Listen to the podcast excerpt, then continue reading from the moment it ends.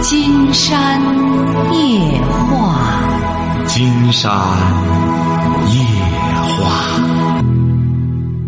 晚上好，听众朋友，我是您的朋友金山。金山夜话的微信公众订阅号是金山白话，金山夜话的官方微博是新浪和腾讯，都是金山夜话博主。喂，你好，这位朋友。哎，你好，大点声。是金山老师吗？啊，没错，没错。嗯，说话呀，声音太低了。嗯，感情问题，啊，您您多大了？三十。啊，怎么了？什什么感情问题？说。嗯，爱上公司的一个女孩吧，女士吧。你是干嘛的？嗯，做业务的。做就跑业务的哈。对。结过婚吗？有孩子了。啊，有孩子了。你是什么文化？嗯，高中。啊，孩子多大了？女儿七岁了。啊，女儿七岁。老婆干嘛？老婆在家带孩子吧。啊，你跑业务一个月能挣多少钱？啊？嗯，基本工资是三千来块钱加提成吧。啊，提成就是旱涝不均了，是不是啊？对。啊，这女的是干嘛的？也是公，也也是我们做业务业务部的。啊，多大了？嗯，四十。啊，她四十，在你眼里她是个女孩子哈，爱上她结婚了吗？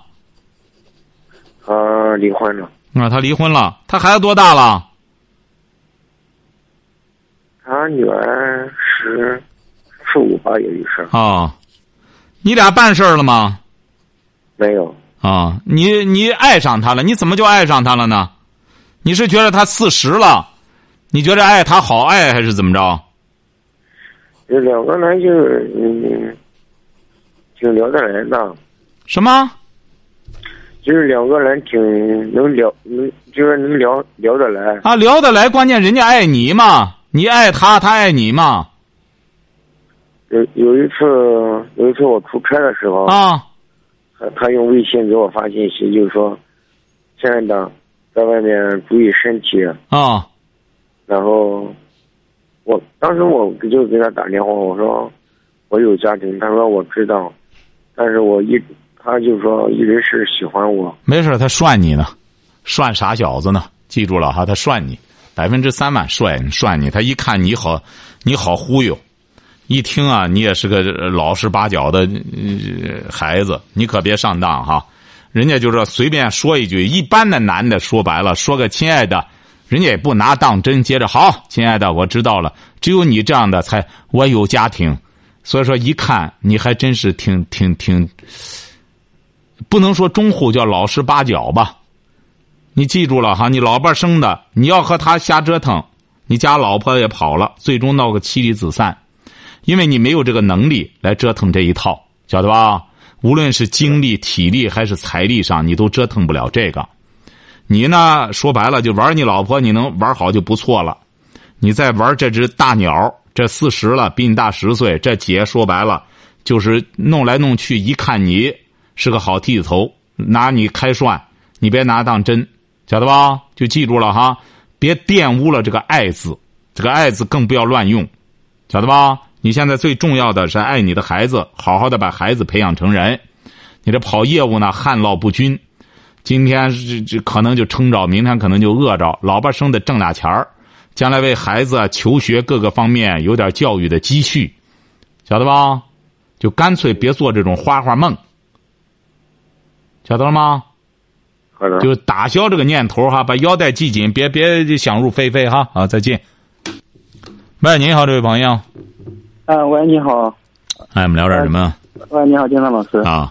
我就是我想咨询一下你那个一个一个问题。您说。那个，那个，我现在正正在准备考研呢。啊。然后最最近吧，也不是说最近了，感觉就是大学的几年吧，大就是三年吧，一直存在一个一个情况，就是学习吧。就是一直学不进去，然后你只要是稍微学习，或者说是稍微思考思考一些问题的话，这脑子就脑子里就特别疼，然后那个神经就是紧绷绷的。你学的什么专业？你多大了？我现在二十三了。然后你学的什么专业？啊？我学的英语专业。英语专业。对对对对。你学的英语专业，你怎么还会这个什么一干什么？英语专业应该像你这样都读到现在大四了。对对对，大四了。读到大四了，你这英语水平应该不错了。他应该越学越应该带有趣味性了。你怎么反而学的头疼了呢？不过那个现在也是注重的是那个就是背单词了，也得背单词。然后主要是你稍微跟记忆沾点边的，或者是。稍微需要用脑子思考、思考、思考问题的，就是感觉就是啊，这这个这个这个是什么？这这个是与你这个什么有关系？与你这个用脑啊太单一有关系。对对对，我感觉也是一方面原因吧。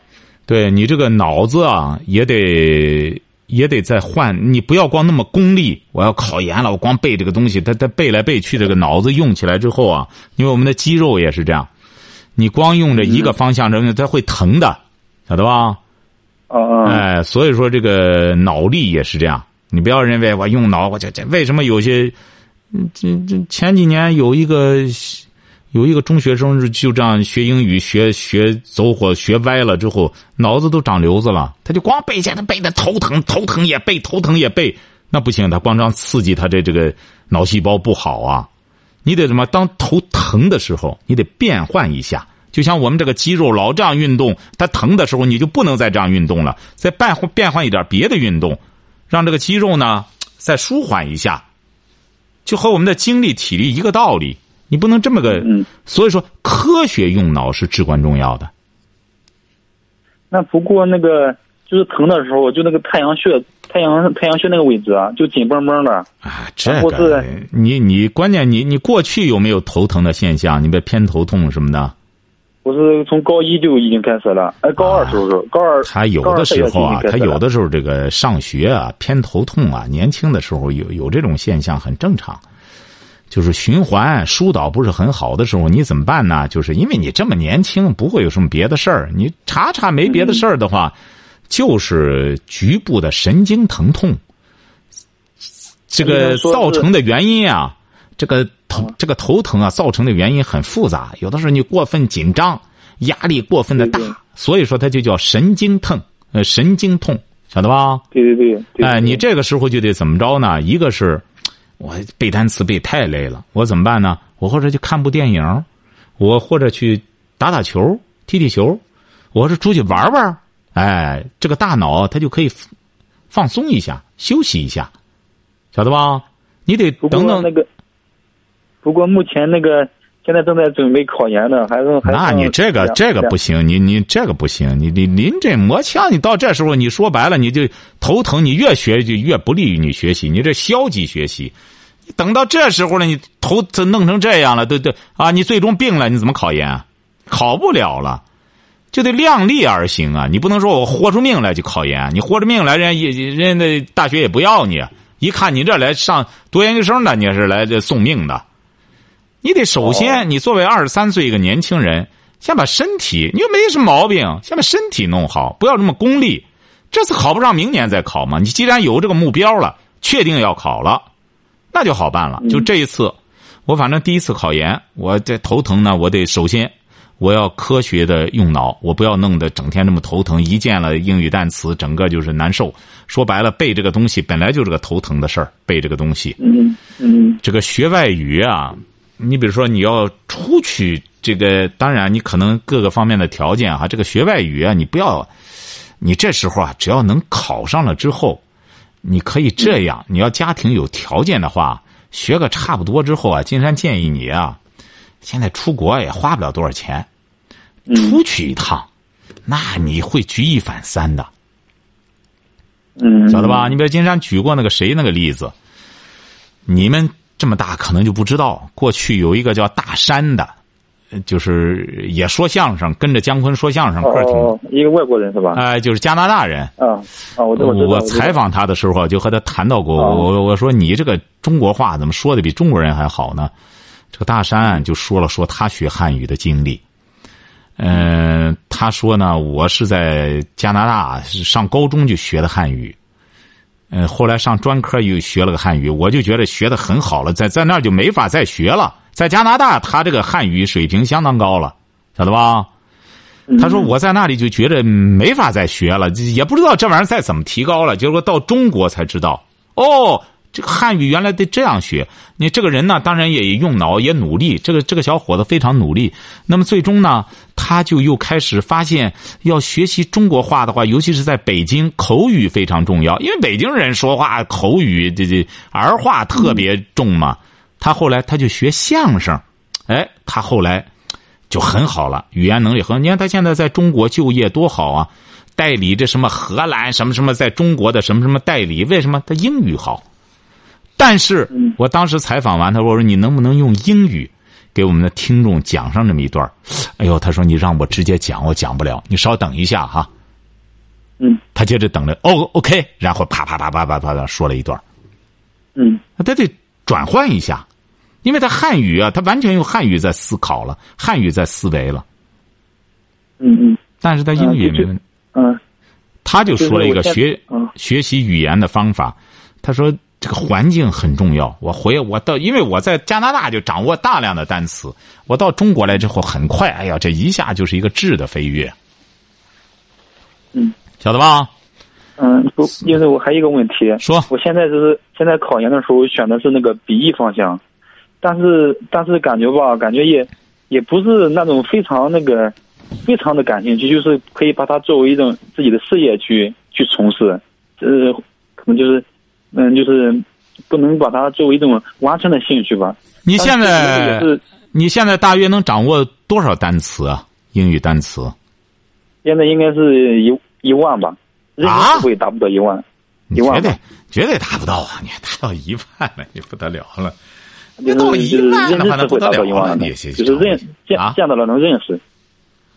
你只你要到一万的话，考研没问题了。你到不了，所以说你呀，也可能你掌握的也不少了。这说明你也很用功，而且是你这不想都想向这个笔译，这个翻译。但是金山觉得啊，你学英语啊，嗯嗯，特别是一个外国人学英语的话，金山希望您还是。也弄弄口语，为什么呢？这个口语啊，它能提高你的兴趣。嗯，是晓得吧？嗯，对不对啊？你出国了，你到欧洲了，现在一游就是游好几个国家，你这到那说白了，你什么专家这个那全是说英语的，你想找个说汉语的都没有。那你要口语不行的话，你拿老拿这个本子给人家写，人人怎么和你对话？所以说，这个语言就是这样，你得先首先。这个语言，语言一定要说，说了之后，你在口语的时候，也有助于你翻译这一方面。你翻译，你最终也得朗朗上口啊！你像傅雷为什么翻译的很多东西朗读起来就朗朗上口啊？那显然他口语也是不错的，嗯，晓得吧？所以说，你你不要，他现在这个英语恐怕也是听说写读译，他都得要求你干什么？你光一样不成，哎。晓得吧？所以说不要太功利哈，呃，变换一下这个环境，有的时候用脑要要注意哈，适度哈。啊，再见哈。嗯，好嘞，好嘞，来，谢谢。喂，您好，这位朋友。哎，你好。那我们聊点什么？哎，那个，我想跟你说说。说什么？现在和我，我现在和我对象感情出现了问题。您多大了？我今年三十三十四了，三十四岁，结婚几年了？嗯，结婚有十年了吧。孩子多大了？孩子今年正好十岁，结婚我应该是十一年的。啊，孩子十岁哈，你对象多大？我对象我们俩同岁。啊，他是你是干嘛的？我我是老师。他呢？他是工人。嗯，你为什么老师找个工人呢？嗯，也也也也没什么，就是两人一开始挺好的。怎么好上呢？投缘就结婚了。不是怎么好上呢？你看上他什么了？就是对，就就是经别人认识啊，介绍，然后，然后我就觉得他对我好。你是什么学历啊？我啊，我是大学本科。他呢？他也是大专。哦。啊，怎么着了？现在婚姻出现什么问题了？现在，哎呀，我觉得一开始这十多年吧，他一直什么事都依都依着我，我我比较强势。啊。有一回我们就是说那个离婚的事儿，说离婚，然后我一气之下我就把离婚协议书写出来了，怎么的？他他是他的手机那两天不让我摸，就说我想看看他手机里东西，他不让看，我觉得好像是有问题似的。于是，于是不是他不让你看手机，于是你就要离婚，是不是啊？啊，对对对，我就说我跟你生活十多年了，我说你还有一有一块地方，就是不让我去，有有一块地方属于你的，你你不跟我公开，就是这样的啊。所以就离婚上，但是他跟我认错了，这事就过去了，过去了。这回，反正也是因为一点小事吧，然后我们又吵起来了，吵起来，然后那个我。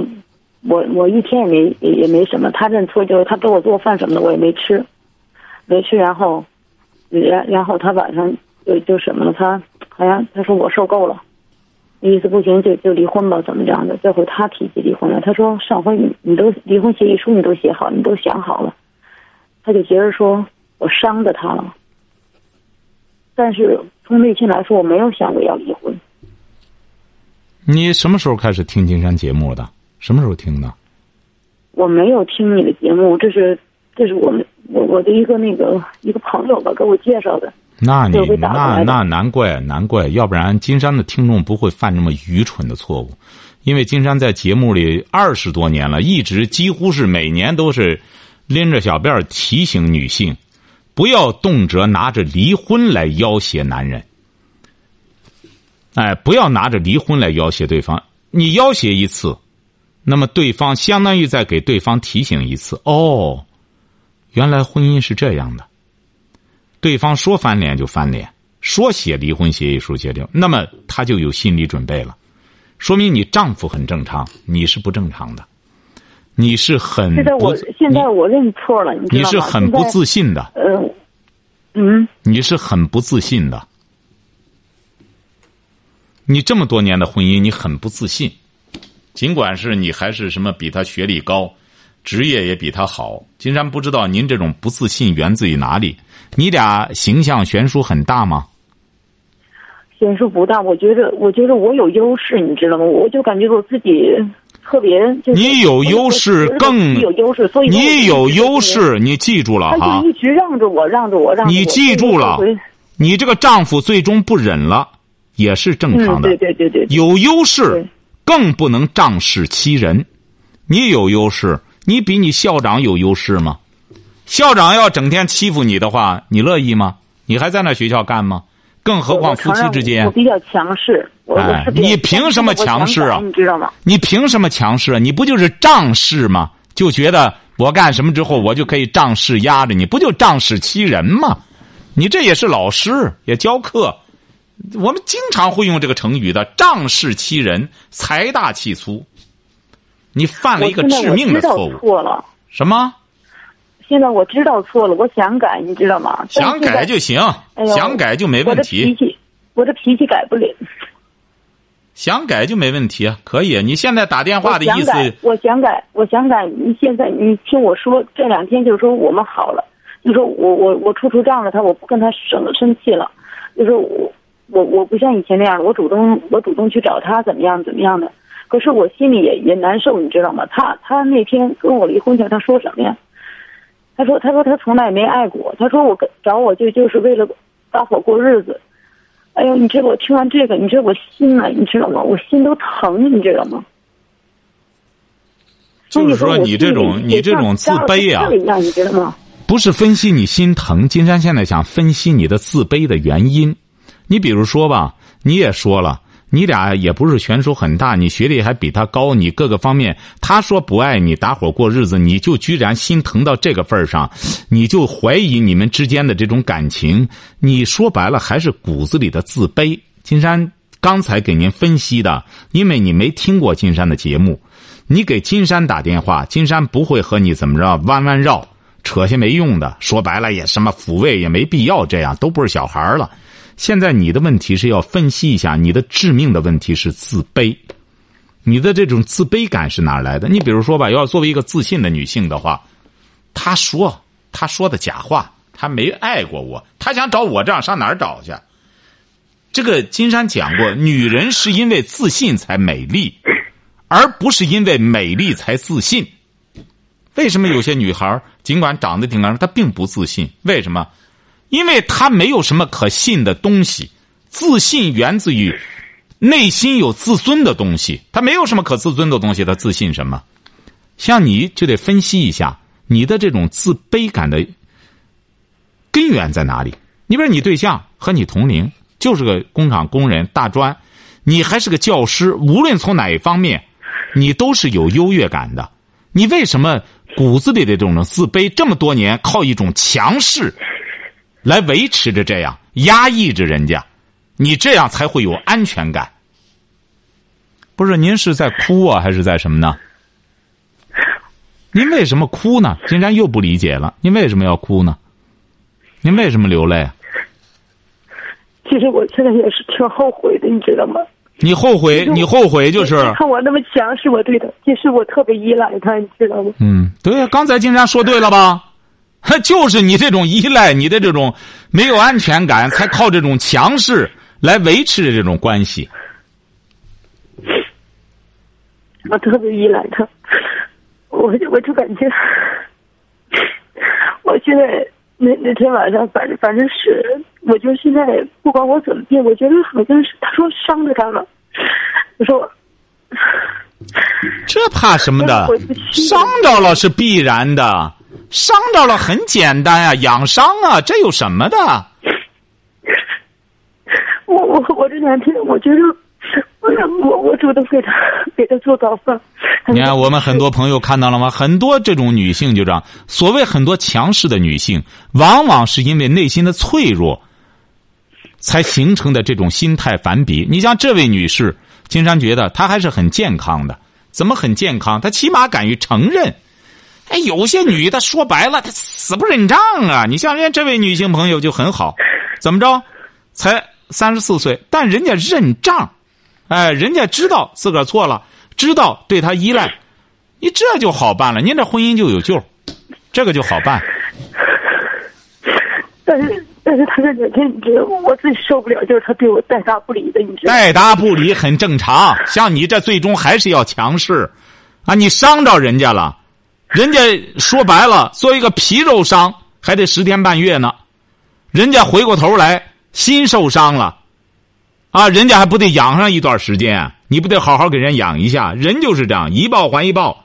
你压制人家十多年了，人家回过头来说一句话，伤上你的心，你这就不能一点委屈都没受。您这叫改吗？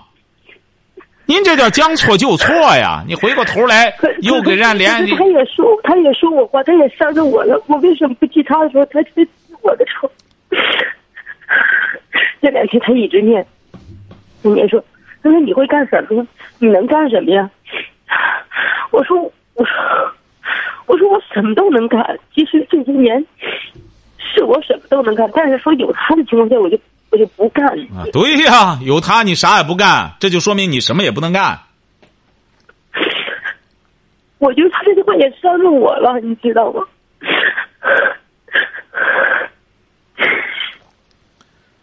您是哪个省的？啊，您是哪个省的？我是河北省的。金山觉得啊，你得，金山的节目在咱们河北台也播好几年了，你呀应该好好听听节目。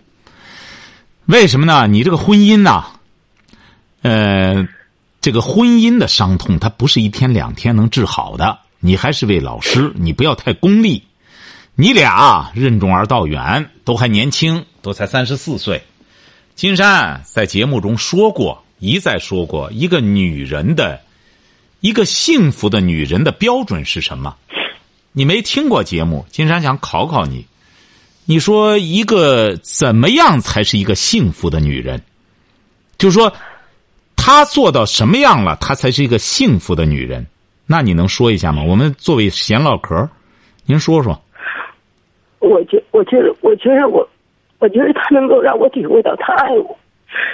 您瞧瞧就，是现在不是不是不是您听着遇到点问题，不不不，您您不要就说复杂的，就是说，您觉得一个女成功的女人，一个幸福的女人，是主要的标志是什么？我们这说的是带有这个普遍意义的我觉得应该是自信嘛。普世价值观，啊，啊，不是自信。一个幸福的女人，你你记住了哈。一个幸福女人的标准，记住了哈，经常告诉您哈。听到了吗？你说贤妻良母，晓得吧？只有一个贤妻良母，只有做到贤妻良母的女性，她的心态才平和，让人感觉到这个女性那种那种柔那种柔情，那种可爱。哎，她无论是对谁，她不光是对她的家人，对她的丈夫，她包括对外在的人。都会用爱来融化对方。你比如说，为什么大家特别喜欢看冰心写的小《记小读者》呀？当年的时候，您说现在哪有这样好的文章啊？那么美，整篇文章当中充满着一种爱。为什么？就是妈妈的那种爱。哎，你得记住这一条。作为一个女人，整天张牙舞爪的，这实际上是很不幸福的女人，才会表现出。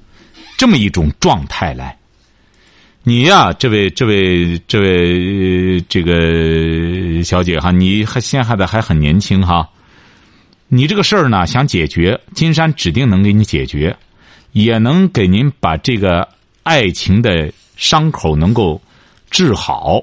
你不要再抱怨了。首先有一条你记住了哈，你已经说白了，让对方已经忍了十年了。对方一直是在在一种不快活的生活状态中，他甚至一个电话不让你去看，留下这么一个电话，你就要不行就要写离婚协议。